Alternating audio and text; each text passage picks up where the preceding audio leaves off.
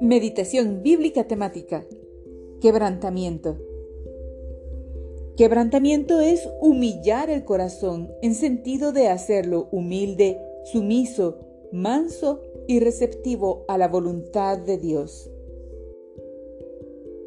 Salmo 147.3 Restaura a los de corazón quebrantado y cubre con vendas sus heridas. Isaías 61 del 1 al 2 El Espíritu del Señor soberano está sobre mí, porque el Señor me ha ungido para llevar buenas noticias a los pobres.